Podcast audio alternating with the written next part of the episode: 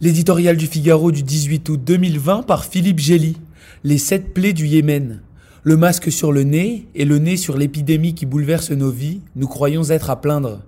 Mais à 7000 km de Paris, un pays est plongé dans une souffrance inimaginable, alerte l'International Rescue Committee.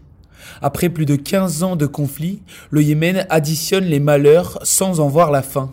Une guerre civile et tribale inextricable, exacerbée par les ingérences étrangères, chaos sur lequel a prospéré le terrorisme islamiste d'Al-Qaïda et de Daesh, auquel ont fini par se greffer le choléra et la famine, et qui subit maintenant l'ultime malédiction du Covid-19.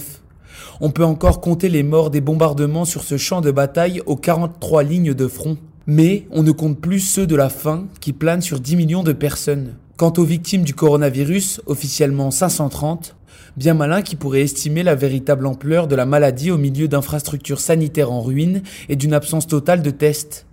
Les sept plaies du Yémen n'ont pas déclenché un exode de réfugiés, si bien que l'Europe regarde ailleurs. Les puissances régionales, Iran et Arabie saoudite en tête, s'affrontent en terrain neutre sans considération pour les civils.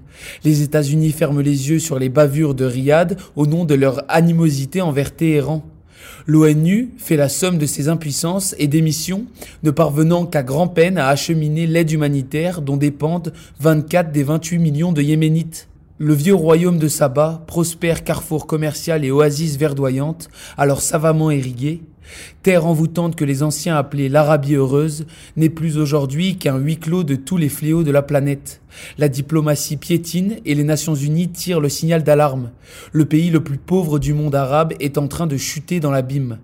Il faut croire que dans le scénario du pire, auquel semble condamner le Yémen, la conscience des nations ne se réveillera que lorsque leurs intérêts immédiats seront en jeu.